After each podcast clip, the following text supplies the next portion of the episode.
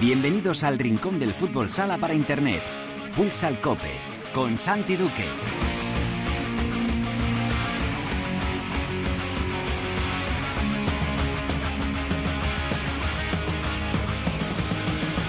Hola, ¿qué tal? Bienvenidos a Futsal Cope, la casa del fútbol sala en cope.es.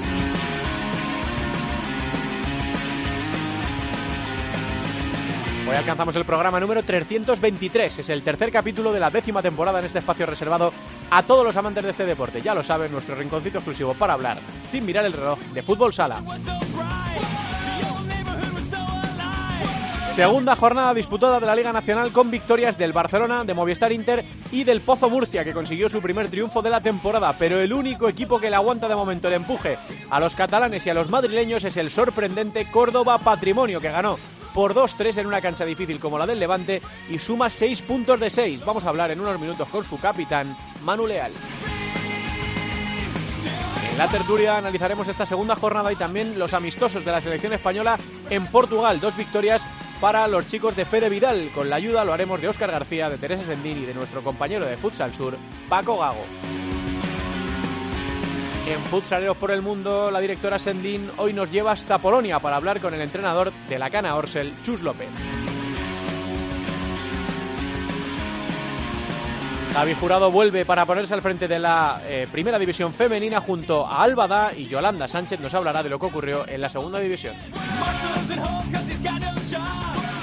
Será todo como siempre con la mejor música, la que selecciona para Futsal Cope nuestro DJ particular, el manager de Megastar, Perico Sainz de Baranda. Todo preparado para empezar con Antonio Bravo en el control de sonido. Esto es Futsal Cope.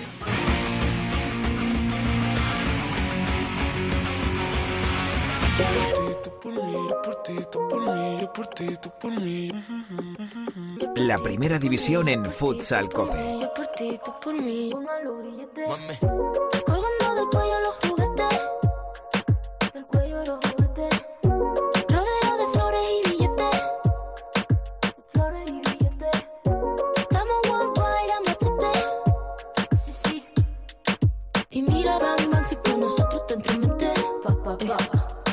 Que lo preste. Me da igual si tu amor me compromete.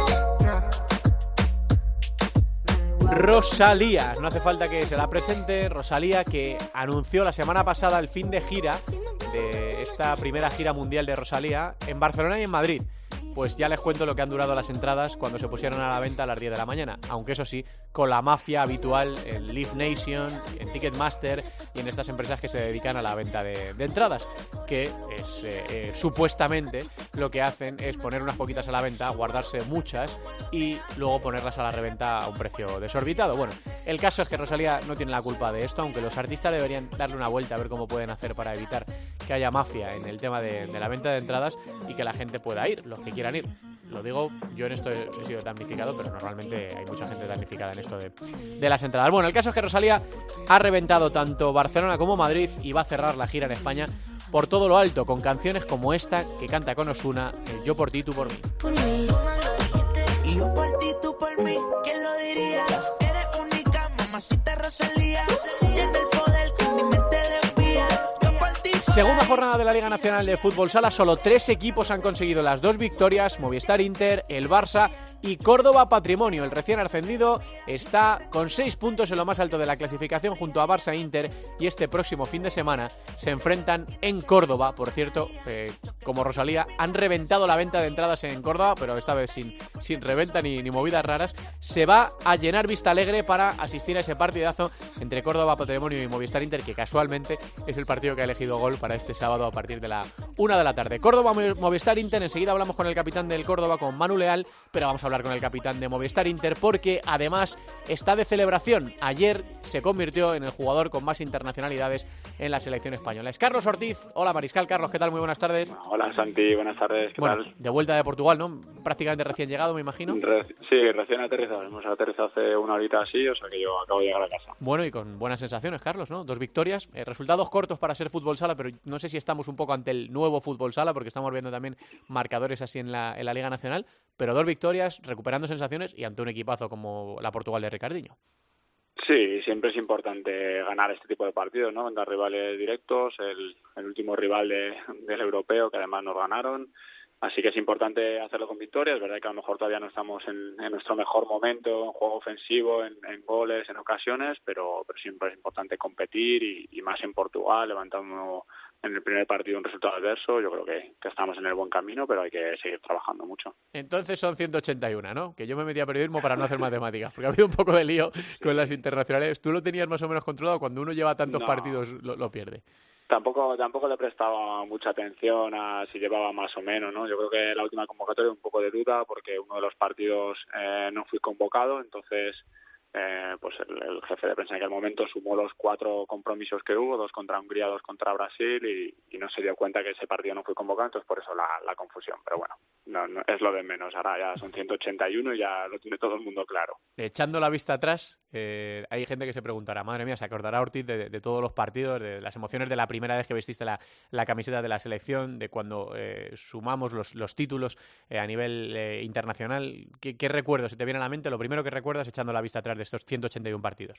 Pues recuerdo prácticamente todo, o sea, son todos momentos en, mi carrera que, difícilmente los voy a olvidar, ¿no? Recuerdo eh, la primera llamada de, Lozano estando en la Copa de España de Lugo, que, era un chaval jugando en, el Sota y, la verdad es que me sorprendió mucho. Recuerdo ese primer viaje a, a Ekaterimburgo, que luego posteriormente fuimos con Inter y también fuimos campeones de, de Europa. Recuerdo para mí el, el mejor momento del europeo de Serbia, la final contra contra Rusia, recuerdo ese gol en, en el Grand Prix contra Brasil, no sé, recuerdo, tengo muchos, muchos recuerdos muy bonitos, también tengo recuerdos un poco amargos como esas dos finales de, de los campeonatos del mundo, pero, pero bueno, en general muy, muy contento, muy orgulloso de, de estar tantos años defendiendo esta camiseta. Mm, esta es, es, también difícil. El peor de todos con los, con los que te has enfrentado, tú te has visto, te has tenido que ver con pivot eh, que son auténticos marrones. Eh, el primero que te viene a la cabeza es decir, joder, no me gustaría, no, no, no daría ni un duro por volver a enfrentarme con él. Pues mira, he defendido yo creo que a los mejores pibos del mundo. He defendido a, a Betao, a Lenicio, a Ferrao en esta en Sí. esta ocasión, a Cirilo, A Eder Lima, ¿no? Te a Eder. Lima, a Eder Lima, o sea, yo creo que los, los mejores pibos del mundo y, y la verdad es que de todos pues se va aprendiendo un poquito, Sí. ¿no? Pero pero yo creo que ahora mismo Ferrao es el, el jugador más más dominante del mundo, pero pero en aquel momento pues Betao, Lenicio, Sí. Vinicius o o como te he dicho, Cirilo, Eder Lima, pues eran, eran auténticos cracks.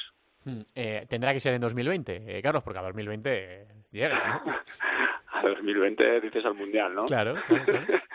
Eh, sí, bueno, yo creo que sí, ¿no? Si, si todo va bien, si las lesiones respetan, si el, si el míster decide que tengo que estar ahí, pues yo encantadísimo de, de intentar clasificarlo primero a España para ese Mundial y, y ojalá que levantar el título en, en octubre. Mm, La selección española está, eh, iba a decir en renovación, bueno, la renovación se está alargando eh, durante algunos años porque se han ido retirando jugadores importantes, están llegando otros nuevos. Quizá el, el máximo exponente, Carlos, de la nueva generación es Juan Emilio, que se marchó a, a jugar a Rusia. A veces cuando los jugadores deciden marcharse de España, dices, eh, puede que se trunque un poco ¿no? su progresión, eh, sobre todo con la selección española, si, si se le presta ojos y va a seguir jugando al máximo nivel, pero Juan Emilio es, un, es una realidad ¿no? para, el fútbol sala español de, de los próximos años. Sí, por supuesto, Juan Emilio lo, lo venía haciendo muy bien en la Liga Española, por eso le llegó esta oportunidad, yo creo que es muy buena para él, de ir a otra liga, de conocer otra cultura, otro tipo de fútbol sala y, y por lo que me consta en, en Rusia lo está haciendo también muy bien, ¿no? Entonces ese ese jugador junto con otros como Adolfito, como Fernán, como este tipo de jugadores jóvenes que, que tienen ahora mucho desparpajo, pues que son la siguiente generación del fútbol sala y que son los que tienen que liderar a España en, en los próximos mundiales, europeos y, y compromisos.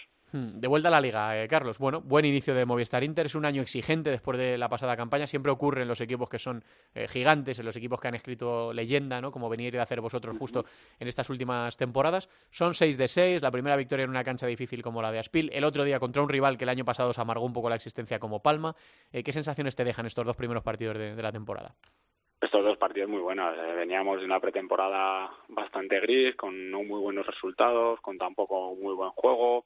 Es verdad que hemos cambiado de entrenador, hemos fichado un par de jugadores, pues al final eh, nos cuesta un poquito a todos adaptarnos a lo que quiere el míster y, el míster a lo que venimos jugando nosotros y, y la verdad es que a mí me sorprendió el- la manera de competir otra vez del equipo en, en los dos primeros partidos de liga. ¿no? Eso lo habíamos perdido el año pasado, por lo que tú dices, porque al final veníamos de, de cinco años ganando muchas cosas y es normal que, el equipo tuviese un bajón y, la verdad es que muy contento de que estos dos partidos visto otra vez al, al Inter competitivo y con ganas de, volver a levantar trofeos y, y, con ese hambre que habíamos perdido. Hmm, la, la, sensación cuando vosotros lo ganabais todo, Carlos, es que estabais un escalón por, por encima. El Barça viene de ganarlo casi todo. Se le escapó la Copa de Europa la, la pasada temporada. Este año no ha podido tampoco ganar la, la Intercontinental, pero sí que tiene ese halo ¿no? de, de equipo muy, muy bueno, de, de, plantilla muy grande y de que parece que está en su momento, ¿no? de, de intentar cogeros el relevo a vosotros para eh, hacerse con el mandato, con el dominio del fútbol sala español. ¿La sensación eh, para vosotros es similar, que ahora mismo la presión y, las miradas están más puestas en ellos que en vosotros? Sí, yo creo que la realidad es así, ¿no? Ellos el año pasado ganaron los, los tres títulos nacionales, este año han, han empezado ganando otra vez la Supercopa, tienen una plantilla de, eh, de plagada de internacionalidades con un montón de jugadores y yo creo que ellos ahora mismo son el equipo a batir, eso es, eso es evidente y eso es como, como yo creo que lo ve todo el fútbol sala español. Ahora, nosotros estamos ahí, vamos a competir, nosotros este año no tenemos competiciones europeas, con lo cual nos podemos centrar mucho más en la liga regular y, dosificar esfuerzos, que a lo mejor ellos eh, pues tienen muchas más competiciones que nosotros.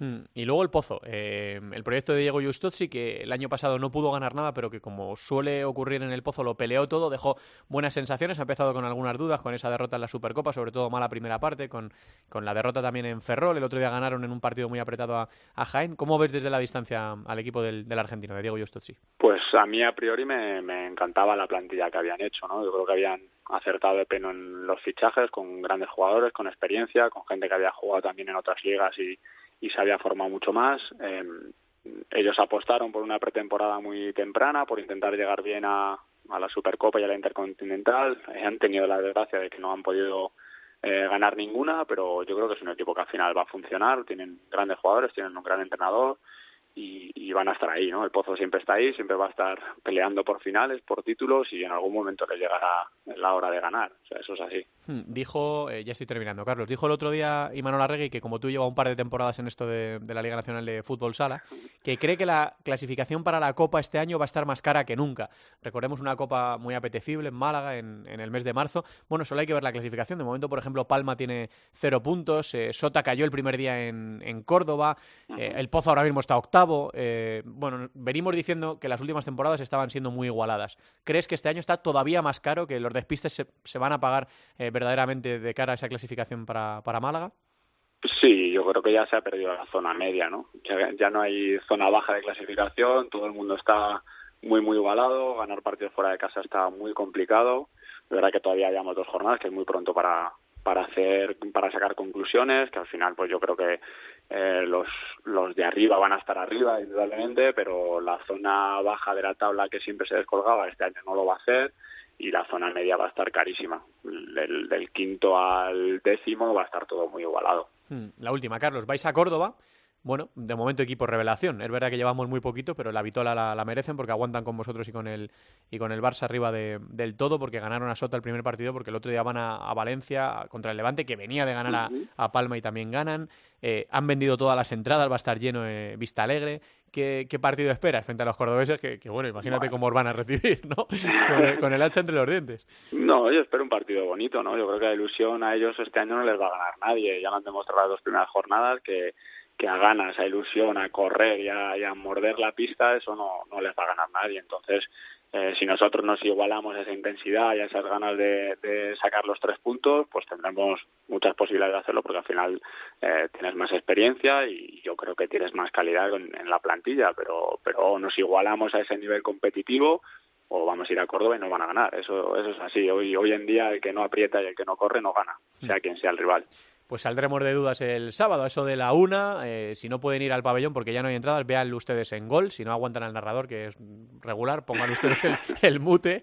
Pero vean, vean el fútbol sala que, que, merecerá la pena seguro ver ese partidazo entre Córdoba y Movistar Inter. Los dos empatados con seis puntos en lo, en lo más alto de la clasificación. Eh, Carlos, que te agradecemos mucho, como siempre, la, eh, la atención a, a, Futsal Cope y que siga yendo muy bien la, la temporada y siga sumando inter internacionalidades con, con España. Un abrazo grande. Muy bien, muchas gracias Santi, un abrazo. Carlos Ortiz, el capitán de Movistar Inter y de la selección española, son todo buenas noticias de momento para él, porque su equipo va co-líder junto a Barça y jun- y junto a Córdoba Patrimonio, y porque la selección española viene de ganar dos partidos amistosos, pero contra Portugal, precisamente en el país, en el país vecino. Seguimos avanzando, Antonio. Vamos a arrancarlo con altura. La tertulia de Futsal Cope. El demo lo canto con Honduras. Dicen una estrella, una figura. De Héctor aprendí la sabrosura. Nunca he visto una joya tan pura. Esto es pa' que quede lo que yo hago dura. Con altura, Demasiadas noches de travesura. con altura, Vivo rápido y no tengo cura. con altura, Y de joven para la sepultura. con altura, Esto es pa' que quede lo que yo hago dura. con altura, Demasiadas noches de travesura. con altura. Con altura, Rosalía y J Balvin, en otra de las canciones que lo han petado en este último año. Estamos ya en territorio de tertulia después de hablar con el capitán del Movistar, Inter- de Movistar Inter y de la selección española, Carlos Ortiz. Hola, directora Sendín, ¿qué tal? Muy buenas tardes. Muy buenas. Está por, por ahí también padre fundador Oscar García. Hola, Osquitar. Hola, ¿qué tal? Y enseguida se incorpora un hombre feliz, porque la verdad es que todos los años tiene algún equipo que la está liando. Me refiero a Paco Gago, de Futsal Sur, que los últimos años ha tenido muchas alegrías con Jaén y que ahora estará feliz con su Córdoba Patrimonio, que de momento está siendo la revelación de la temporada. Pero vamos a empezar hablando justamente de lo último, de lo de la selección española, eh, con esos dos triunfos, Oscar, en, en Portugal. Yo no sé si es el nuevo fútbol sala, pero venimos de un Movistar Inter 1 Palma 0, de un Pozo Murcia 2 Jaén 1, de dos partidos de España que fueron 0-1 y 1-2. Bueno, victorias de España, dice Ortiz que todavía no están, lógicamente, en el momento de mayor rodaje, pero no sé qué te dicen a ti, si le sacas eh, una lectura muy positiva a esto que ha pasado en Portugal. Sí, yo sí se la saco, porque al final jugar dos partidos en Portugal y encajar solo un gol, eh, y fue nada más empezar el primer partido, eh, yo creo que hablaba muy bien de, la defensa española. Yo creo que España hizo dos partidos muy serios, como dijimos el otro día con, cuando salió la lista, que iban a ser, que era presidente de la lista, que si fuera un torneo oficial ahora mismo, esa sería la lista, y los partidos fueron tal cual. Es verdad que no es la tensión de, de competición, pero sí que fueron partidos muy competidos y al final pues el fútbol sala está evolucionando esto al final están primando mucho las defensas sobre los ataques que a veces es más difícil encontrar los huecos y en ese sentido además España yo creo que, que por el tipo de jugador que tiene es una selección que debe construirse yo creo que en general siempre lo ha hecho pero es que al final ha tenido jugadores de cabeza arriba pero es una selección que tiene que construirse desde atrás y yo creo que eso es lo que lo que ha conseguido al final pues yo creo que sí, no dejan de ser amistosos y hay que reservar lo que hay que darles pero yo creo que son dos victorias de, de bastante mérito y dos victorias importantes. En estos casos, Teresa, mucho mejor ganar que perder. Hombre, siempre, que- siempre un- una victoria es eh, tanto para ahuyentar fantasmas como para acomodar eh, rutinas y sistemas y poner un poco la maquinaria en, en orden siempre es una, una buena noticia y si tienes enfrente a Portugal, Eso te iba a pues decir, contra rivales de nivel, todavía más, ¿no? por mucho que sea un amistoso, eh, habría que preguntarle a los Ortiz, Ricardiño y demás si se lo habían tomado como un amistoso o iban a lo que iban. Hmm. Eh, ¿Está por ella Paco Gago? Hola, Paco. Hola, ¿qué tal? Buenas tardes, ¿cómo estás? Pues nada, bien, bien, bien. De momento que ha empezado el Jaén más titubeante, un puntito de seis, tienes allá al Córdoba eh, líder, Paco. O sea, el fútbol sala andaluz siempre tiene ahí una buena noticia. Hombre, efectivamente, inesperada por el corto, pero bueno, ahí está. En dos semanas llega el Inter y, y ya veremos. Yo creo que excelente inicio de temporada. Hay que guardar puntos porque luego llegan los tiempos malos y bueno, paciencia y a ver qué ocurre. Y el Jaén, pues nada, se encontró en casa con el Valdepeña que le, le dejó un punto. Eh, Mejor dicho, se, se recuperó un punto. Sí. Y luego Jaén pasó, se perdió, también se pudo haber empatado, se pudo haber perdido y haber ganado. Pero bueno, son cosas del deporte, ya veremos. Es pronto todavía para hacer una valoración muy exacta de lo que nos espera. Pero eh, navegar poco a poco en la temporada y así se seguirá viendo. ¿Cómo es, eh, eh, Paco, de serio el proyecto de, de Córdoba Patrimonio? ¿Hay, ¿Hay buena gente detrás? ¿Hay gente seria puesta detrás? ¿El trabajo de estos años anteriores es, es bueno? O sea, ¿pueden hacer un- una buena temporada más allá del, del excelente inicio? Mm, Yo creo que sí, el Córdoba es un equipo serio, de gente trabajadora. Mm, De hecho, hay que reconocer que se ha encontrado con este placer de jugar en la máxima categoría. Y lo que es como es club, García Román es un gran tipo, serio, que sabe lo que es el mano con los pies en el suelo. La afición Córdoba, su provincia, están volcada con el equipo, con el club, con el equipo. Ma- Maca es un entrenador sencillo pero muy válido, mm, ide- ideal para el, para el proyecto y la plantilla, como yo siempre digo, mientras que estos chicos tengan los ojos, la sangre que se le dieron en el playoff y los extremos hasta ahora, creo que van a competir muy bien en la categoría. ¿eh? Mm, ¿Te está sorprendiendo mucho, Óscar, lo de Córdoba Patrimonio en este inicio de, de temporada? Porque son dos victorias contra dos equipos complicados, y más en casa del Levante, contra Sota. Sí, sí, a mí sí, porque al final son dos, pues como dices, son dos victorias de las que no entran normalmente en el presupuesto. Además, con un equipo que tampoco se ha vuelto loco, que pues, el año pasado subió con todo gente de la casa, de la provincia. Este año sí ha incorporado gente de fuera, pero no ha tirado la casa por la ventana tampoco. Y yo creo que, que bueno, el comienzo soñado, desde luego. Yo no esperaba que estuviera ahí arriba. Yo imaginaba, imagino que será, pues, en un equipo que tendrá que pelear por, por la permanencia, pero desde luego el comienzo de 10, vamos, o sea, no hay que ponerle ningún pero. Sí, estoy pensando, Teresa, que teniendo en cuenta las puntuaciones que se han dado los últimos años para mantener la categoría, tener ya seis puntos, no, hombre, no es la mitad del trabajo hecho, pero es un, es un trecho Como recorrido. decían los abuelos, comer por no haber comido. Tú ya vete llevando el otro de casa todo lo que puedas Sí, y luego ya lo que venga mayores, eh, que bienvenido sea y toda la, todos los puntos y todas las victorias que a priori no es- eres favorito para llevártelas, ir sumando de tres en tres en estas primeras eh, semanas, que encima el equipo empieza en una nueva división con todas las ganas y con toda la ilusión, pero que no deja de ser un equipo recién ascendido que siempre se achaca ese salto de la segunda a la primera, la adaptación a, a la primera división, pero ni adaptación ni nada han necesitado en, en Córdoba. Han dicho aquí estamos, han dado golpe encima de la mesa y luego vendrán semanas en las que digamos, ah, pues con el bien que empezó el Córdoba, pues ahora flojea, pero yo creo que de momento ahora es para ponerles un 10.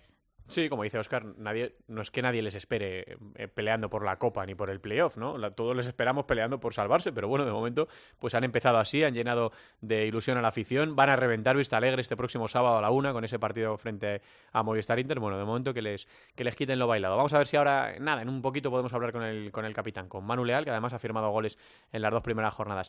Y lo de Jaén, Paco, eh, ¿está preocupada la gente o, o no? Eh, ese empate, una derrota en Murcia que, que puede ser, ahora reciben a Peñíscola, que va a ser un partido también complicado. Sí, sí, no. Mm, El partido de, de- de la primera jornada con Valdepeña, pues vino como vino, mm, el equipo trabajó bien, se encontró con el marcador adverso, logró rascar el punto, como he comentado antes, al final, y el partido en, en Murcia se vio perfectamente por tele- televisión, que el, el equipo compitió bastante bien, le plantó cara al pozo y, estuvo metido hasta el final, que vamos, que casi casi se, se conquista el punto, ¿no? La plantilla yo la veo más equilibrada que la de la pasada temporada, ¿no? Yo creo que con paciencia, con tranquilidad, mm, pasito a pasito, mm, Jaén está en su objetivo, que es jugar la Copa de España en Málaga y, como siempre, intentar estar en el playoff. Luego, en la Copa del Rey, ya, ya se verá.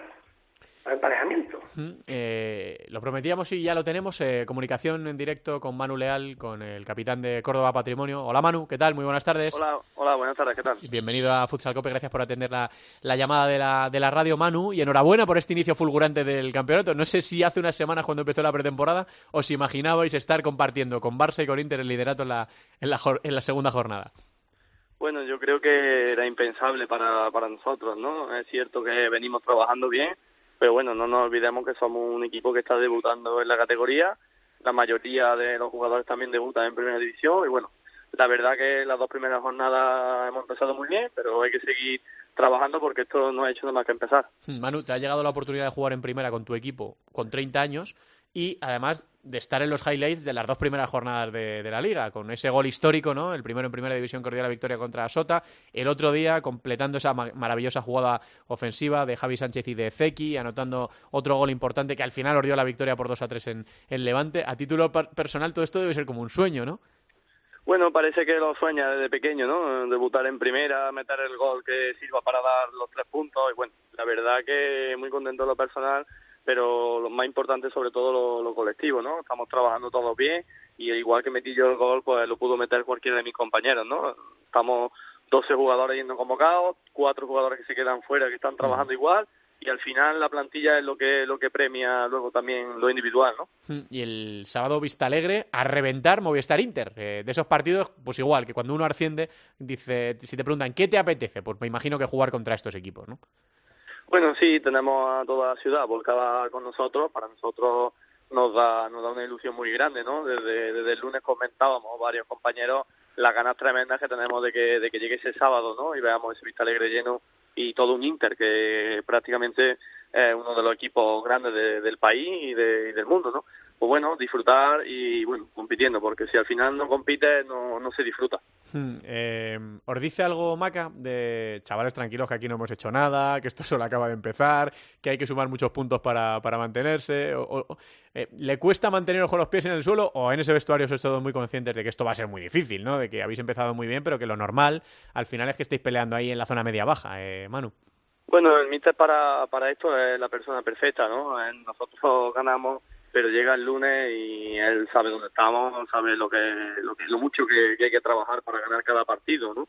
Y bueno, es verdad que, no, que nos baja pronto y además con, con toda la conciencia, vamos, porque nosotros desde el lunes estamos trabajando ya todos los fallos que hemos cometido el fin de semana de antes, que por supuesto todo el mundo comete errores y trabajamos en, en todos los días corregirlos para seguir siendo mejores, ¿no? Nosotros no podemos detenernos en lo que ya hemos conseguido, ¿no? Eh, es verdad que llevamos seis puntos, pero nosotros vamos a sufrir mucho para salvar la categoría y vamos a ir semana a semana, por supuesto, a competir todos los partidos. Hmm, Cuando sales, el discurso en el vestuario, eh, Manu, está claro, pero cuando llegas a casa y estás eh, con tu familia y te pones a gusto en el sofá, ¿te permites soñar así, por ahora que no nos oye nadie, con estar en, Málaga en la Copa o eso es una cosa que no te puedes permitir en un momento? Bueno, nosotros no nos detenemos en pensar en ello, ¿no? Como bien he dicho, somos un equipo debutante y es cierto que cuando te ves ganando, te ves compitiendo con, con los mejores equipos de primera división y tal, es normal, ¿no? Que las cabezas se ilusionen, que las cabezas se, se vienen un poquito arriba, pero sí que es verdad que hay que tener los pies en el suelo, que nosotros estamos hechos un equipo para, para mantener la categoría y luego lo que una vez que consigamos los 26, 28 puntos, lo que venga bienvenido sea, ojalá, ¿no? Jugamos esa Copa de España, si no este año, el que viene, o algún año Córdoba, porque al final de cuentas nuestro objetivo es ese, ¿no? Mantener el deporte de élite en la ciudad y que tengamos un equipo en primera división. Hmm, eh, Manu, si jugando a, a que, eh, imagínate que el sábado por la mañana cuando te levantas a desayunar con los nervios del partido se te aparece el genio de la lámpara ¿eh? y te da no tres deseos pero uno y te dice, Manu, te dejo que quites a uno de Movistar Inter. ¿A cuál quitarías, Manu? ¿Cuál es el que más miedo te da? Bueno, sería complicado, ¿no? Por la gran plantilla que tiene de, jugadores, ¿no? Pero bueno, es verdad que, creo que ahora mismo pues Pito marca un poco un poco la diferencia, ¿no? Un chaval que está recién llegado, que en ataque te, marca mucho la diferencia y quizás fue, sería el jugador que quitaría. Mm, Bueno, pues mm, es, es lo que tú dices, ¿no? Si quitas a uno va a haber otros peligrosos, ¿no? Pero sí, pero me llama la atención que has dejado a Ricardillo en el campo, o sea que eres un tío, un tío valiente, Manu. Bueno, sí, sobre todo para disfrutar también de él. Claro que sí, claro que sí. Hay entrenadores por ahí, ya sabes, y capitanes de los equipos contrarios que cuando van los equipos grandes allí dicen, no, no, no quiero lesionados, que vayan todos, que vengan todos. Bueno, pues claro que sí, la gente disfrutará en Vista Alegre de, de todos los jugadores de Movistar Inter y de los suyos, que son a los que van a animar y los que van a intentar ponerle las cosas difíciles a, a Movistar Inter. Manu, que muchas gracias por atendernos, ¿eh? que mucha suerte en lo que resta de temporada y que de momento estamos todos disfrutando mucho de lo que estáis haciendo en la, en la cancha. Mucha suerte, un abrazo. Muchas gracias a ustedes. Manu Leal es el capitán de Córdoba Patrimonio, que de momento tiene a su equipo en lo más alto de la, de la clasificación. Bueno, pues ya escucháis, chicos, que a ilusión no les va a ganar nadie y que Inter va a tener que correr para, para ganarles el sábado en Vista Alegre, ¿eh? eso, eso seguro. Sí, sí, es un equipo que, que va a dar guerra fijo y que, bueno, que de momento además en casa tienen un patrimonio importantísimo que es el de la afición. Córdoba siempre ha sido una, una ciudad de mucho fútbol sala, ha sacado un mogollón de jugadores, hay un montón de jugadores, no sé cuántos serán, Sí, pero sí, verdad, sí. por lo menos 10 en, en primera división de allí, eso quiere decir que allí se vive mucho fútbol sala y ten- tener 3.000 tíos apretando todas las semanas que juegas en casa es un valor muy, muy importante. Hmm, ¿Has estado, eh, Paco, en la, en la cancha en Vista Alegre? Sí, sí, vamos, de hecho, en la pasada temporada me comí enterito el playo del Córdoba, vamos, de todos. Sí, sí. Y eso es impresionante. Y yo ya te digo ya que, que Inter, si quiere ganar en Córdoba, tendrá que abrir el marcador prontito, porque esta gente, mm, con, con sangre y los ojos, como he dicho, y la afición empujando desde atrás, mm, si llegan al final con un partido mm, igualado, igualado, aunque vayan perdiendo, cuidadito, cuidadito, que haber- puede haber sorpresas. y, tú la- y, tú- y tú las narrarás. Sí, sí, vamos a ver. Si, si no falla nada, ahí estaremos comentando ese, ese Córdoba Patrimonio Movistar Inter. Del resto de cosas, chicos, que han pasado esta semana, eh, Fútbol Emotion en Zaragoza le plantó cara al Barça un rato, por lo menos, hasta que llegaron las lesiones y también el, el cansancio. Luego ya. Vaya, vaya cuadro, ¿eh? Cuatro lesiones Sí, en el sí. mismo partido, ¿eh? Sí, sí, complicado. lesiones importantes, además. Todo el mundo dice que esto es hasta cuando quiera Ferrao, pero aquí se juntaron varios, varios factores. Pero bueno, dio la cara el equipo de, de Arturo Santamaría en, en Barcelona. Eh, la victoria apretada de Peñíscola contra Ferrol, Raúl Gómez en modo estelar, aparte de esa lambreta de Josico que está corriendo por ahí por las televisiones y por las, por las redes sociales. Eh, ya hemos hablado de la victoria apretada del Pozo Murcia frente a Jaén. De este partido, eh, y lo comentaba con Cancho en la tele, eh, llama la atención ya no solo el resultado corto, sino la manera de, encararlo por parte del Pozo. Yo les vi muy nerviosos. Fijaos que es la jornada 2, ¿eh? Y les vi bastante presionados de no vayamos a liarla hoy también. Iban al 1-0 y muy despacito y defendiendo muy bien y no cometiendo errores y dándole el balón a Jaén, eh, defendiendo en campo propio a ver si les pillaba la contra. Al final fue con portero jugador cuando metió el, el 2-0. ¿Qué, qué, qué os pareció, eh, eh, Paco, Oscar, Teresa? Al final, en momentos de construcción, eh, tienes que dar los pasos firmes y al final el equipo viene de, de no jugar, de no competir en la Intercontinental después de aquella derrota contra Magnus, de, pues eso, te vas con esa derrota de Magnus, después pierdes la Supercopa, después pierdes en Ferrol y entonces ya le empezás a dar muchas vueltas a la cabeza y al final eso te pasa a mitad de temporada y bueno, pues, pues te puedes agarrar a más cosas, pero te pasa nada más empezar y tienes poco a lo que agarrarte y lo primero que va a agarrarte es esta victoria. Yo creo que eso al final lo tuvo que notar el equipo también Mm. y al final pues como en todo proceso de crecimiento es importante dar los pasos y se da mucho mejor cuando ganas que cuando no ganas. ¿Tú también lo notaste, Paco, que estaba el Pozo como muy atenazado, como muy nervioso? Sí, sí, yo creo que el, el, el, el Pozo hizo una, buena, una excelente temporada la pasada temporada. Ya no va tan de tapadito como, como ocurrió el año pasado con, el míster nuevo, a ver qué ocurrirá. Enfrente tenía un Jaén que ellos conocen perfectamente y había miedo porque ya en temporadas anteriores el Jaén ha dado de justo en, en, en Murcia. Ellos tenían miedo y como no, no había ocasiones de abrir el marcador, pues estaban ahí, ahí, ahí, con miedo a que, a que- hasta que le pudieran remontar.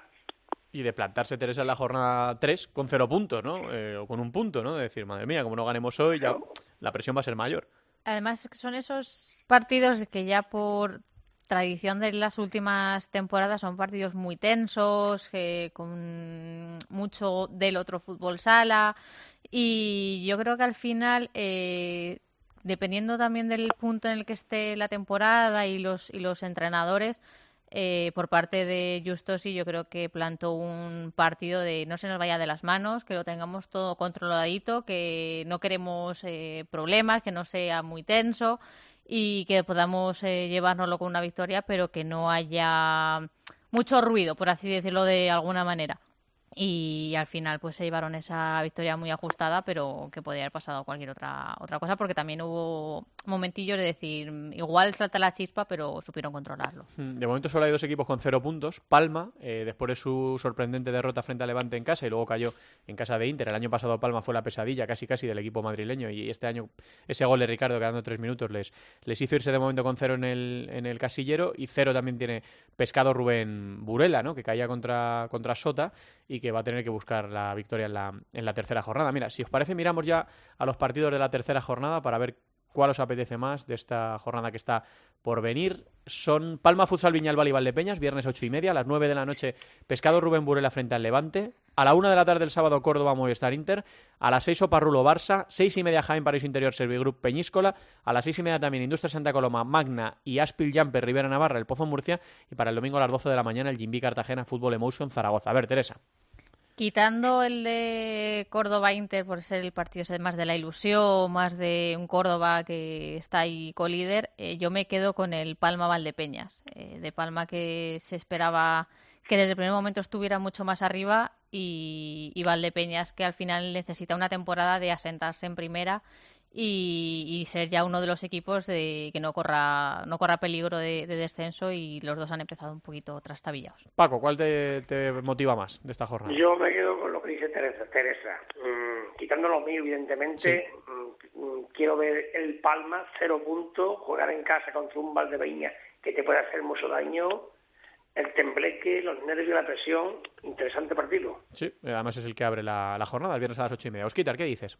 Pues yo me quedo con dos del sábado, con el Industrias Sota Industrias tiene buena pinta, empezó con cuatro puntos, eh, parece que este año han empezado con una marcha más y a ver cómo, cómo responden en casa. Y luego la prueba que pasa del Pozo en Tudela, que siempre es una cancha complicada, que siempre es un equipo que, que se les enreda y que al final pues hay que ver cómo responde después de la victoria en casa, cómo responde fuera de casa el Pozo. Em, tenemos, tenemos además sede para la Eurocopa. Es, es de esta semana, ¿verdad? La noticia. Sí, sí, eso sí, ayer salió que se ha elegido Holanda, la próxima Eurocopa 2022, se jugará entre Ámsterdam y Groningen y será la primera edición que tenga 16 equipos, con lo cual nos quitamos esos infumables grupos de tres. Eh, Ahora serán cuatro grupos de cuatro y será más competitivo, porque con los grupos de tres al final la fase de grupos se hacía insoportable y ahora por lo menos los equipos están obligados a ganar por lo menos un partido, si no casi dos, y al final eh, pues los equipos eh, irán más hacia arriba, más que ahora que muchas veces con un empate te vale para pasar de ronda. O sea que lo próximo es Lituania 2020, Pues al Mundial, exactamente. Holanda 2022. Exactamente, ahora como el europeo cada cuatro, pues ya nos quedan, nos queda mucha distancia. Ahora, pues en unas semanas, en menos de un mes, jugamos el- la primera fase del, del premundial y luego ya en, en 2000 el mundial será en septiembre año que viene. A ver cómo 14 queda de septiembre, este. 2 de octubre, creo que es. eh, Sí, que será un calendario otra vez complicado, como Sí. pasó el año de Colombia, porque Sí, al sí. final eh, pilla precisamente en pretemporada y luego el de el europeo 2022 en un, en un lugar histórico que Sí. fue uno de los precursores del fútbol sala eh, que era una gran selección y que ha pegado un bajón tremendo a ver si este europeo le sirve para volver a crecer otra vez mm, ¿Imagináis que metemos en ese calendario. Eh, ¿Dónde son los Juegos Olímpicos? 2024. No creo que llegue, no creo que llegue para 2024, pero no lo sé, porque lo hemos explicado ya alguna vez, hay mucha gente que nos pregunta, ¿y qué pasa el futsal olímpico y tal? Esto no es un tema de que el futsal no esté, no cumpla los requisitos mínimos que exigen eh, el COI para, para meterle, porque hay disciplinas, hay deportes que son de cachondeo eh, y que van a los Juegos Olímpicos. Esto es un problema a otro nivel entre FIFA y el, y el COI, y mientras eso no se solucione, pues no. Aunque los juegos ya, ya saben que eh, vivimos por primera vez en el movimiento olímpico al fútbol sala, en esos Juegos de la Juventud de la- del pasado año, eh, que fueron selecciones sub-21, eran, ¿verdad? Selecciones sub-21. no sus 17 femen sus 17 me parece que eran Sí, España clasificó al femenino porque no podían ir eh, de las dos categorías, masculino y femenino, y España fue con la femenina, que fue bronce, ¿no, jurado? Fue bronce España, sí. sí creo que sí Pues ahí acariciamos el movimiento olímpico. La gente en el COI quedó encantada con el fútbol sala, con las audiencias que dio, con, con el espectáculo que generó. Pero bueno, esa cosa. Sí, pero he leído, no, no lo puedo confirmar porque tampoco lo sé seguro, Sí. pero sí me pareció leer en algún sitio que los próximos Juegos de la Juventud no van a tener el fútbol sala. No me acuerdo dónde se disputan y ya no iban a entrar. O sea que Pues damos un pasito para adelante y otro para atrás. Paco, que nos alegra mucho escucharte bien, ¿eh? que nos alegramos de que estés disfrutando este año con tu Córdoba, que seguro que tu Jaén también te hace disfrutar. Y como muy tarde, como muy tarde, como muy tarde, nos vemos en Málaga en, en el mes de marzo. Paco, Efectivamente, pues nada, así será. Vamos a hablar. Espero que por lo menos tengo yo, que tengamos al Jaén. sí, sí, vamos a Con ver. ver. Jaén, bueno, pero como haya dos de, de Andalucía en la Copa A de Paco le, Málaga, le pega un chungo. eh, Alba a un lado y tendrá que buscarse a alguien para el otro. Efectivamente, que a- a- me- ella me trae suerte. Ya veremos. Bueno, yo ya, yo ya tengo dos copas, que es importante. Que no vamos por la tercera. Es mucho correr todavía, mucho correr. Que yo me entran las prisas con la Copa de España rápido. Gracias, Paco. Un abrazo grande. Un abrazo. Os quitan, hablamos la semana que viene. Un abrazo. Un abrazo. Eh, llegamos a Futsaleros por el Mundo.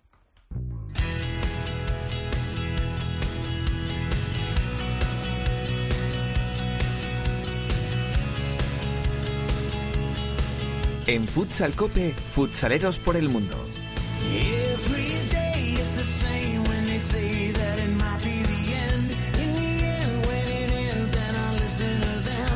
Todavía es buena época para ir a Polonia, Por Teresa. eso vamos a Polonia. Todavía es buena época. Ya te apiadas Tengo de todo mí. pensado. ¿eh? Una chaquetita. Bueno, pero ya vendrán tiempos difíciles. sí. nos, Vámonos de vamos viaje. A, nos vamos a ir hasta Polonia, eh, un país que se ha convertido en uno de los destinos de moda de este verano para españoles en busca de nuevos proyectos en el extranjero. Pero el que lo tiene todo controlado por allí ya es uno de los veteranos, es eh, nuestro protagonista de hoy, Chus López, entrenador de Akana Orsel. Chus, ¿qué tal? Hola, muy buenas, ¿qué tal? Todo muy bien. Muchas gracias por, por, por pensar en mí siempre. ¿Cómo va esa, ese inicio de temporada por esas tierras? Bueno, en principio hemos empezado primer partido empatando, el segundo perdimos contra el campeón, pero, pero bien, las sensaciones son buenas, el equipo poco a poco va, va cogiendo ritmo Y, y, bueno, la liga ha cambiado, ha subido de 12 a 14 equipos, la, el, el, nivel va mejorando cada año, van viniendo pues lo que tú comentabas, eh, más españoles por aquí, también algún brasileño, y eso hará al final que la liga que la liga mejore. ¿Esta es tu tercera temporada? Esta, es mi cuarta temporada de como entrenador aquí y bueno, y media temporada que estuve de, de jugador previamente a ser entrenador. Así que camino de la quinta, se podría decir. ¿Y cómo ves esa evolución en estos, en estos años? Eh, personalmente, como club o como liga. En como, general. eh, para, para mucho mejor. Siempre siempre comento que, Polonia es una de las ligas pues de las ligas menores, ¿no? Que, que más está en auge, que más está subiendo que, que siguen siendo un poco falta un poquito de extranjeros para mejorar pero que en cinco años han hecho las, cosas muy bien, eh, no solo como club, sino a nivel de jugadores, nivel de entrenadores, incluso nivel de, árbitros. Estuvo aquí no hace mucho, tuve una, una reunión con Pedro Galán y, comentaba que, que, lo de Polonia le fascinaba el que querían, que querían aprender y querían mejorar, que su, manera de querer ser mejores era algo fascinante, ¿no? Y se va notando cada año. Sobre todo también, al final la, selección, se refleja mucho en la selección y en la, en la, Champions League, ¿no? El año pasado récord fue a jugar al Palau y hizo un gran papel. Sí que es verdad que, al final perdió los tres partidos, pero siempre estuvo muy cerca, ¿no? Al filo de, de conseguir. Y en la selección también se ve reflejado. Yo creo que ahora también España va a venir aquí a jugar el, el premundial y yo creo que vamos a ver una Polonia que va a plantar cara. Y a nivel personal, ¿cómo estás viviendo toda, toda esta trayectoria en Polonia? No, yo la verdad que, que prácticamente soy un polaco más, ¿no? Ya llevo casi cinco años aquí, ya me he adaptado a los cambios de temperatura, de hecho estoy haciendo actividad ya, me casé hace poco también en, el, en la ciudad y, y, y, estoy muy bien, la verdad que, que el paso de, de retirarte, de alejarte de la Liga Nacional y empezar aquí otra otra manera. Eh, a lo personal me ha venido muy bien no para mí esto ha sido un máster máster de, cómo cambiar el, el, jugar a ser entrenador. Eh, muchos detalles muchas facetas que, que, era pues prácticamente desconocida o que no lo había tratado pues, estoy haciendo un auténtico máster personal personal y profesional. Y centrándonos en lo que es deportivo, ¿cómo se plantea esta temporada tanto para ti como para tu equipo? Bueno, piensa, eh, EOSEU prácticamente el club lo, lo, al llegar yo es cuando acababa de, de empezar, llevaban apenas cuatro meses, eh, llevamos ahora cinco años intentando pues, desde abajo del todo formar unas bases, formar una, unos socios, un fan club que nos sigue a, a cada partido, tenemos una media de espectadores de, de 500, 600 partidos normales, mil si el partido es interesante, en apenas cinco años, ¿no? Eh, la evolución ha sido gratificante, ha sido enorme, pero sí que, ahora este año es un año que el club necesita un año de, de acoplarse y de transición, como le estamos llamando, que es asentarse en la liga, eh, marcar, pues, intentar ya mantener un bloque de jugadores, mantener, empezar a, a respetar ciertas normas que, un club necesita si quiere eh, seguir muchos años. Entonces, ya es de experiencia que las cosas que van rápido acaban rápido y lo que no queremos es, es eso. Entonces, este año queremos tener un año tranquilo, tenemos equipo y jugadores para, no para luchar posiblemente para estar en lo más arriba, pero sí que para, para competir y para plantar cara a cualquier equipo ¿no? de aquí de, de Polonia. Así que no pensamos en títulos, pero si vienen, pues bienvenidos sean. No, hombre, claro, al final hay que ser ambi ambiciosos, ¿no? Y aquí lo son, y de hecho, una de las de los que la gente habla de nosotros es ese carácter que tiene el equipo de competición, ¿no? De cómo con tan poco sacamos tanto. No podemos pensar en títulos porque a día de hoy, pues, un récord, por ejemplo, el campeón polaco está a un nivel muy muy por encima de nosotros y dos equipos más también. Eh, tengo jugadores para, para poder jugar a fútbol sala, la gente disfruta, yo estoy muy orgulloso, pero tenemos que tener los pies en el suelo que aún no es el momento de que OSEU pueda luchar por los títulos, porque ni en estructura ni económicamente se podríamos, no estamos aún. Pero es un objetivo, es una, una cosa que está en ese plan, en esa ruta escrita en el club, que, pues, que esperemos en un par de años, si todo va, empezar a poder pensar en ello, en, en, llegar a al menos a alguna final de Copa, en la Supercopa, alguna incluso luchar a que la Liga hasta el último minuto. para aquellos que igual este verano no han, no se han atrevido, pero que se tienen esa espinita de, ah, pues me gustaría probar en el extranjero y tal, eh, Polonia, uno de los recomendados, ¿no? Sí, sí, sí, no, sin duda. Aparte, este año comentaba que había ampliado la, liga a 14 equipos, han subido cuatro y estos cuatro equipos han dado sangre nueva, ¿no? A, a la liga y competición y sobre todo eh, este año ya encontramos equipos, creo que son cinco o seis equipos que tienen extranjeros, español, brasileño, un ucraniano, eh, lituano, letonio. Entonces mm, yo recomiendo venir porque aparte está subiendo el nivel de, seriedad, que es muy importante, son cumplidores eh, y al final, quitando, al final cada club es diferente, ¿no? Pero sí que, es un momento para, para probar. Aparte que en sí el país, la cultura, mm, se- es un sitio que, que el, que el español, en, en este caso, que es el que más directo va, me va a escuchar, se va a adaptar rápido. Quitando las, las leyendas del frío, que no son para tanto, eh, que no son para tanto de verdad. eh, Polonia es un país que al final está, está cerca de Alemania, está cerca de República Checa, al final la mentalidad eh, es muy parecida a la nuestra. Chus, pues que como siempre te agradecemos mucho que nos atiendas, que ya sabes que Teresa os tiene a todos protegidos en la, en la distancia, ¿vale? Y que siga muy bien la temporada y que nosotros nos alegraremos de que te vaya bien como te está yendo hasta ahora. Un abrazo muy grande, Chus. Mu- Muchas gracias y, como siempre, eh, felicidades por el programa. ¿eh? Gracias, Un fuerte Chus. abrazo a todos. Chus López Adiós. es el entrenador del Orsel polaco, ¿eh? terminó su carrera como jugador, empezó su andadura como, como entrenador y es uno de nuestros futsaleros por, por excelencia. ¿Qué más nos tienes que contar, Teresa?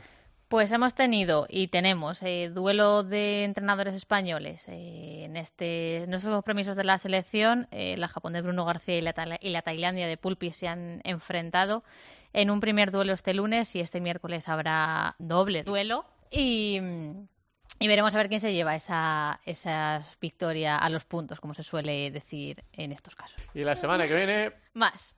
te temo. Gracias, Teresa. A ti. Seguimos avanzando. Prendado. Encima del techo olvido los pecados. Y que todos los santos tienen su pasado. Yo te bendigo si te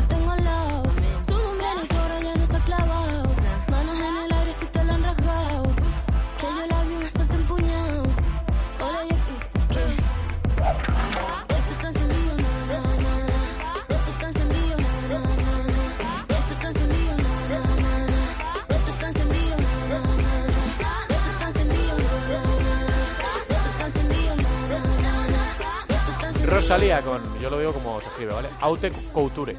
No sé exactamente cómo lo dice. Esto es francés, ¿no? Jurado, ¿qué tal? Muy buen Hola. nombre. Bienvenido a Futsal Cope, ¡Hombre, Jurado. amigo, gracias! ¿Qué tal, amigo? ¿Qué tal Os he las escuchado, vacaciones? eh, atentamente. ¿En Valencia? Bien, sí, uno de los sitios en los que hemos estado. Uno de los sitios. Sí, estuve también en Córdoba. En Córdoba, Patrimonio de la Córdoba, Humanidad. Patrimonio de la Humanidad. Sí, correcto. Ahí, abriendo camino, claro que sí. Les Precioso, has dejado qué bien bendecidos. se come ahí. Es una no me maravilla. extraña que tengan el equipo. Es que tú cierras al- a la plantilla, tú la dejas comer en Córdoba y luego ya la llevas donde quieras. ¿Cómo no van a...? Una maravilla de ciudad. Bueno, bueno, bueno, La bueno. provincia es una preciosidad también, se come de maravilla. Bueno, ¿qué vamos a decir? Bueno, pues que aquí con este Haute Couture se dice. Sí, sí, supongo. Si lo dices como se escribe, no te equivocas. No, claro. eh, Luego ya, oye, el que sepa efectivamente. pronunciarlo. Lo que sabemos decir es Rosalía, que es la que lo está petando, y luego, pues, eh, Auto Couture, bienvenido. Oh, qué bonito. Bueno, claro que sí. A lo mejor Alba sabe cómo, cómo se Oh, dice. pues seguramente en Miami esto ya seguro que lo aprendió bien. No sé, Alba, Hola. Auto Couture. Eh, bueno, no sé yo muy bien cómo es la traducción. Allí era más de Rosalía tra tra. Tra, y ya. tra, Tra, tra. Oh, yeah. Malamente.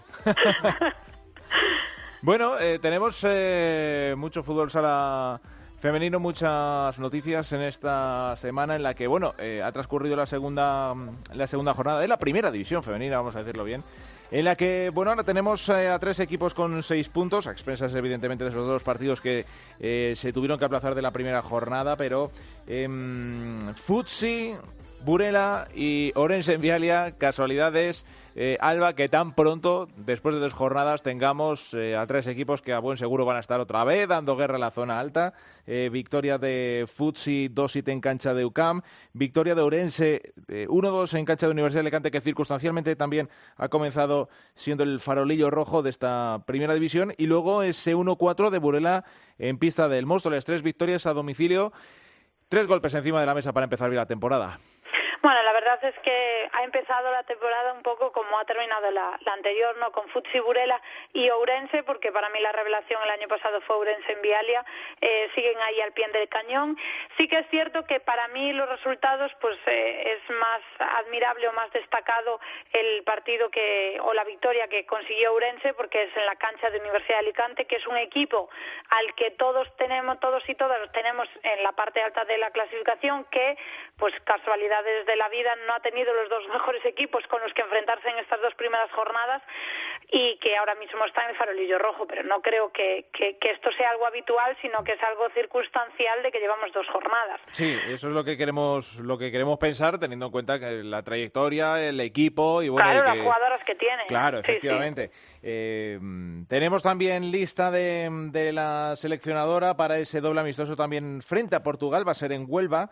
eh, los días 1 y 2 de octubre, con una lista también, eh, muchas de las jugadoras son ya de las habituales por eh, Claudia Pons. La novedad, la entrada de Ana Rivera, la pívot de pollo que sustituye a Patricia Ortega, que estaba lesionada, la jugadora de UCAM, pero por todo lo demás, eh, una lista muy similar a la española, que lo que te permite a las lesiones llevar un equipo top y enfrentarte nada menos que ante Portugal, otra de las selecciones eh, top del continente.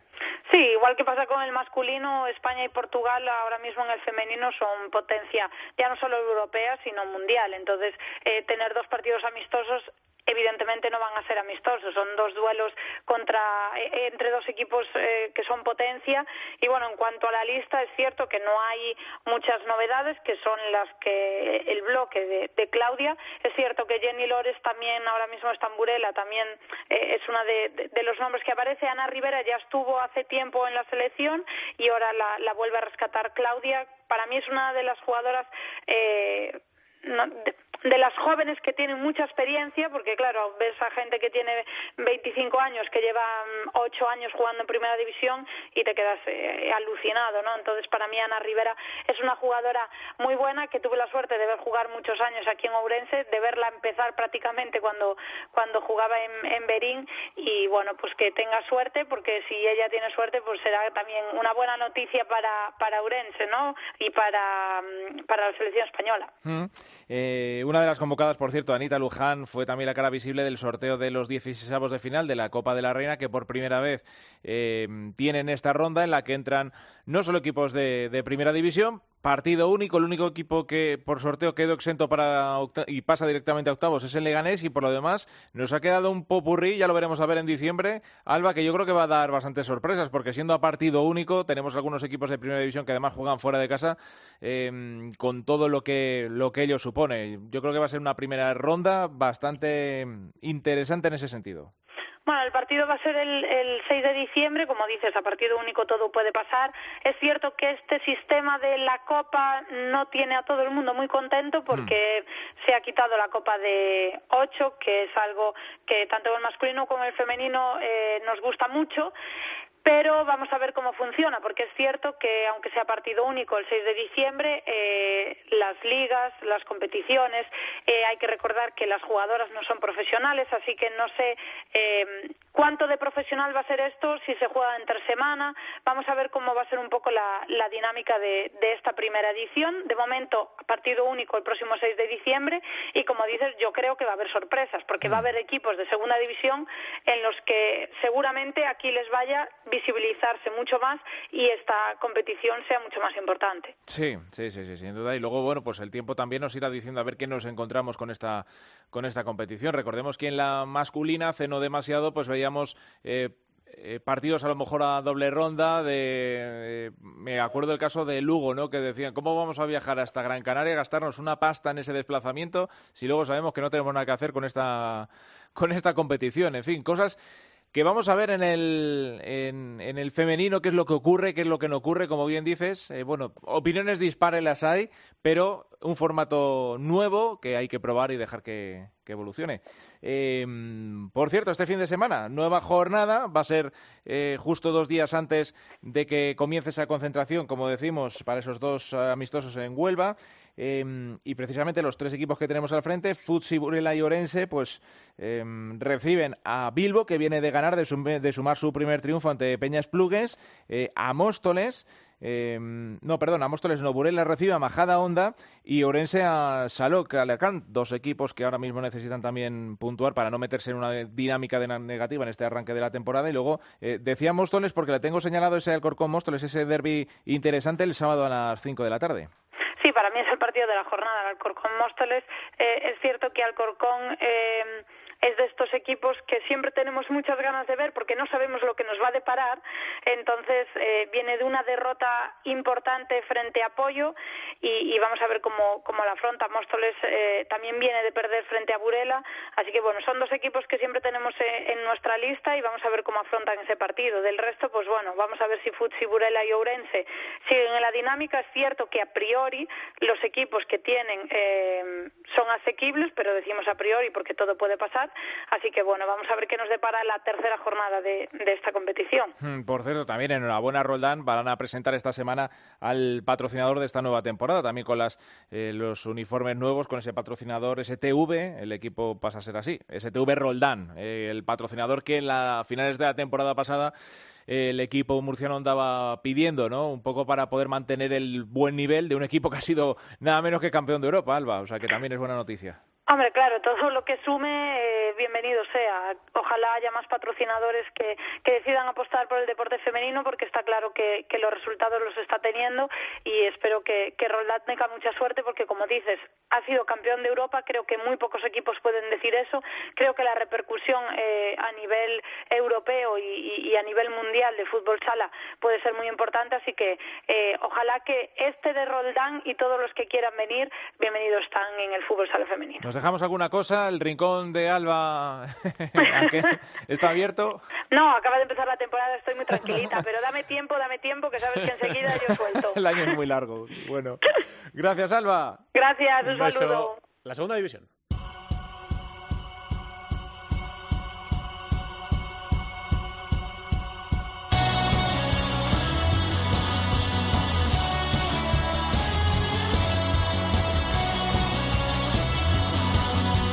La segunda división en Futsal Cope. Una división de plata que vivió su segunda jornada. Solo un equipo ha sumado los seis puntos en disputa. Nos lo cuenta mucho mejor la directora Yolanda Sánchez. Hola Yoli, ¿qué tal? Muy buenas tardes. ¿Qué tal, Santi? Finalizada la segunda jornada, estos son los resultados que nos ha dejado este fin de semana la segunda división. Air Frank Elche 1, Solista Lavera 1, empate entre los dos equipos en un encuentro que no vieron los goles hasta bien entrada en la segunda parte. Primero Quique para el Talavera de penalti en el minuto 28 y poco después, en el 30, hacía Jordi el 1-1 definitivo en un encuentro bastante igualado. Bishoker 1, Mantequera 4, Manzanares 1. Primera victoria del conjunto universitario esta temporada ante un Manzanares que se encontró perdido en el partido. Los tres goles en los primeros 10 minutos del encuentro de la UMA trastocó al Manzanares que aunque reducía distancias antes del descanso no pudo hacer nada para impedir la derrota. Santiago Fusal 2, Nítida Alcira 4, victoria del Alcira en casa de Santiago que le hace colocarse en el octavo puesto de la tabla. Fue un encuentro bastante igualado en la primera parte y que se terminó resolviendo tras la expulsión por doble amarilla del jugador de Santiago Futsal Pirata, expulsión que aprovechó el conjunto visitante para anotar el definitivo 2-4. Barça B 0, Unión África Ceutí 4. El conjunto visitante dio la sorpresa en Barcelona y se llevó los tres puntos a casa después de dominar y golear al Barça B que no pudo anotar ni un solo tanto en el encuentro. Noya Portus Apostoli 2, Betis Futsal 2. Empate entre Noya y Betis que dejó con ganas de más. El Noya empezó dominando el partido, marchándose al descanso con el 1 0 a su favor, pero en el Ecuador de la segunda mitad, Ibi anotaría el tanto del empate. A falta de cuatro minutos para el final, el Betis jugaría en inferioridad numérica tras la expulsión de Emilio Buendía, algo que aprovechó el Noya para adelantarse de nuevo, pero el Betis no bajó los brazos y a falta de unos segundos para el final, Ibi volvió a anotar. Azulejo, Moncayo, Colo Colo 10, Bisontes Castellón 4. El Colo Colo goleó en casa al conjunto de Castellón y de esta manera se coloca líder de la segunda división. El conjunto de Zaragoza salió por todas, aunque el partido se decidió en la segunda parte, cuando en tan solo 10 minutos consiguieron anotar 5 tantos. Software del Sol Mengiba 3, El Pozo Ciudad de Murcia 2. Victoria del conjunto andaluz que supo sobreponerse al 0-2 inicial que colocaba el filial charcutero. En la segunda parte, el Mengíbar salió por todas y Colacha consiguió en tan solo minuto colocar el 2-2 y después en el 32 Dani Aranda anotó el tanto definitivo. Rivas Futsal 3, Ciudad de Móstoles 4, nueva derrota del Rivas que le hace colocarse en los puestos de descenso. Empezó muy bien el partido para el conjunto local, que se adelantaba en el marcador en el minuto 2 del encuentro, gracias al tanto de Rubio, resultado con el que parecía que se irían al descanso, pero Jorge Salcedo ponía las tablas en el marcador gracias a un tanto de doble penalti. Nada más comenzar la segunda parte, el Rivas volvió a ponerse por delante, pero en tan solo dos minutos el Ciudad de Móstoles le dio la vuelta a la situación. Tony recibió una roja directa en el 27, pero el Rivas no aprovechó esa superioridad numérica. En cuanto a la clasificación, Santi es líder el Colo Colo con 6 puntos, segundo el Elche con 4, tercero la U Mantequera también con 4 puntos, cuarto Noya con 4 y cierra la lista de playoffs el Ciudad de Móstoles también con 4. Por la parte baja de la tabla se sitúan en puestos de descenso Rivas, Santiago y Bisontes con 0 puntos.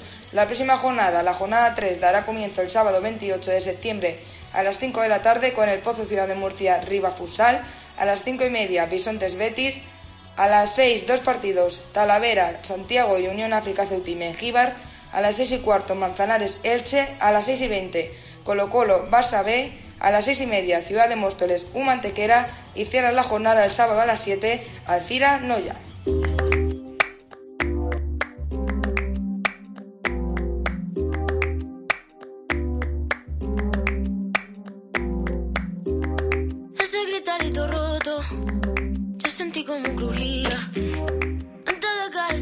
Que habrán oído alguna vez esta, esta canción. Es Malamente de Rosalía, que como decíamos al inicio, lo ha reventado en el final de la gira. Va a ser en Barcelona y en Madrid los primeros días del mes de diciembre. No intenten conseguir entradas, a no ser que tengan ustedes 3.000 euros en el, en el bolsillo para poder pagar a la reventa. Hasta aquí este capítulo de Futsal Cope. Se me nota un poco el resquemor, ¿no? Eh, este 323 de Futsal Cope es el tercero de la décima temporada que, jolín, Carlos Ortiz, Manu Leal, eh, hemos viajado a Polonia con Chus López, el femenino, la segunda división. Bueno, yo creo que ha sido un programa bastante completito para eh, presentar casi casi la jornada número 3 y para emplazarles hasta el miércoles que viene, donde seguiremos hablando de fútbol sala porque el futsal mola. Gracias por estar ahí, un abrazo, hasta luego. Nuestro correo electrónico futsalcope@cope.es, en Facebook Futsal Cope y en Twitter arroba futsalcope.